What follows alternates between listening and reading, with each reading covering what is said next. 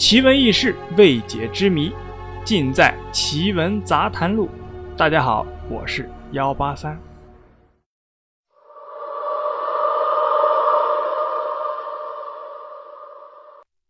冥婚，又称阴婚，或者是鬼婚，这种习俗常见于先秦时期的周礼中。近迁葬者与嫁伤者。意思就是说啊，人成年后还没有成婚就逝世的，通常实施迁葬，也就是冥婚典礼。冥婚的名目有很多，比如像冥配、配骨、幽婚、缘坟等等，是家人亲属为那些单身的死者寻找异性死者合葬的仪式和行为。就是想让死者像其他人一样生活的完美，即便生前未能婚配，死后啊也能有配偶为伴。这一过程也不要求他们两个生前是否认识。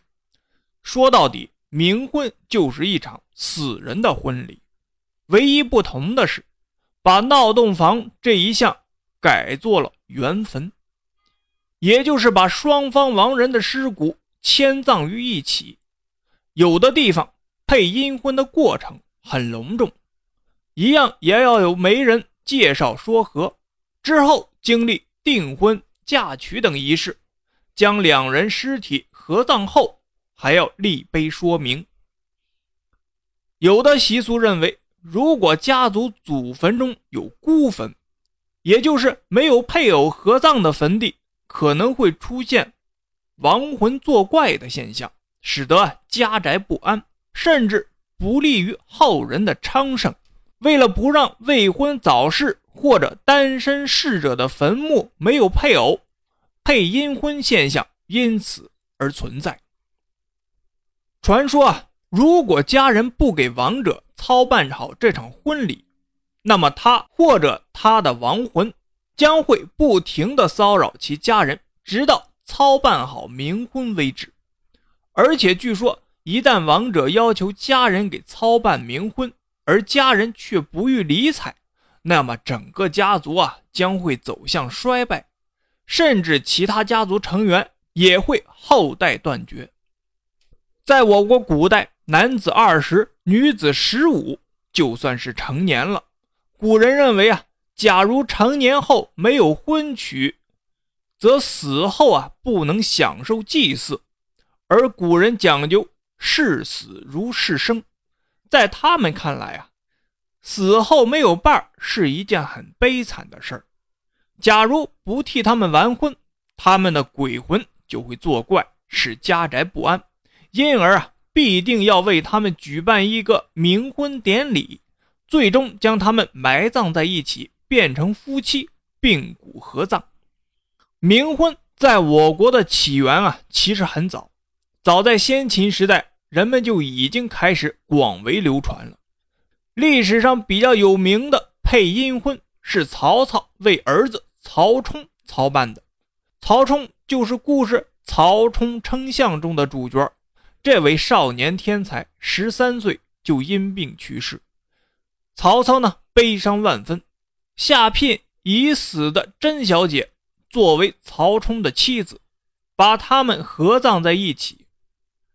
宋元明清直至民国时期，冥婚习俗一直盛行。相传蒋介石的弟弟啊，也曾配过阴婚。这个冥婚的现象啊，并不是中国独有的，它在世界各大文明圈中啊，都存在，或者是曾经存在，也都有各自存在的理由。不过，其他国家的地区啊，都是死者与活人婚配，只有在中国大陆、香港地区、新加坡等中华文化圈内，才是死者和死者婚配。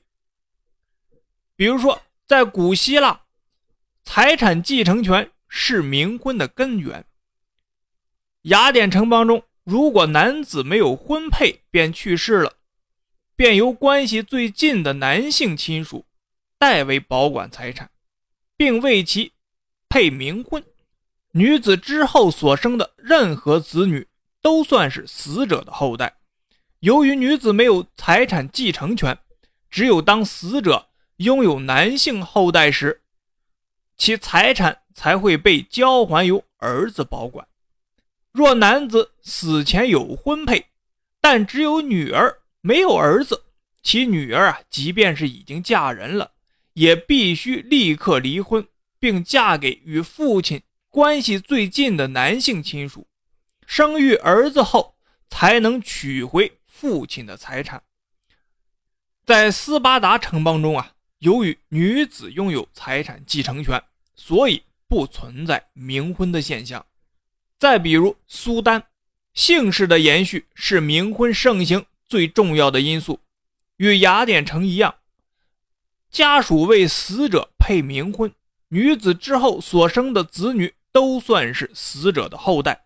若死者只有女儿没有儿子，那么女儿就会以男性角色娶妻，妻子所生的男孩算是死者的孙子，姓氏被保存下来。日本呢是冥婚文化最特殊的国家，直至上世纪三十年代之前，除了是由死者与生者结合外，日本的冥婚习俗与中国啊大同小异，但战争导致日本男性大量死亡，未婚死亡的年轻女子啊数量根本无法满足需求。最终呢，人们专门制作新娘娃娃和新郎娃娃，用这种身着传统和服和做工精致的娃娃代替活人与死者婚配。但是以上这些国家的。冥婚现象，要么已经消亡，要么只存在于极个别的地区，并且正在衰退。唯独在中国，冥婚现象反而随着经济发展愈发的兴盛起来，并且出现了新的变化。政府呢，也已经采取了行动。二零一六年三月二十二日，临汾市公安局就发布通告，严厉打击因冥婚引发的。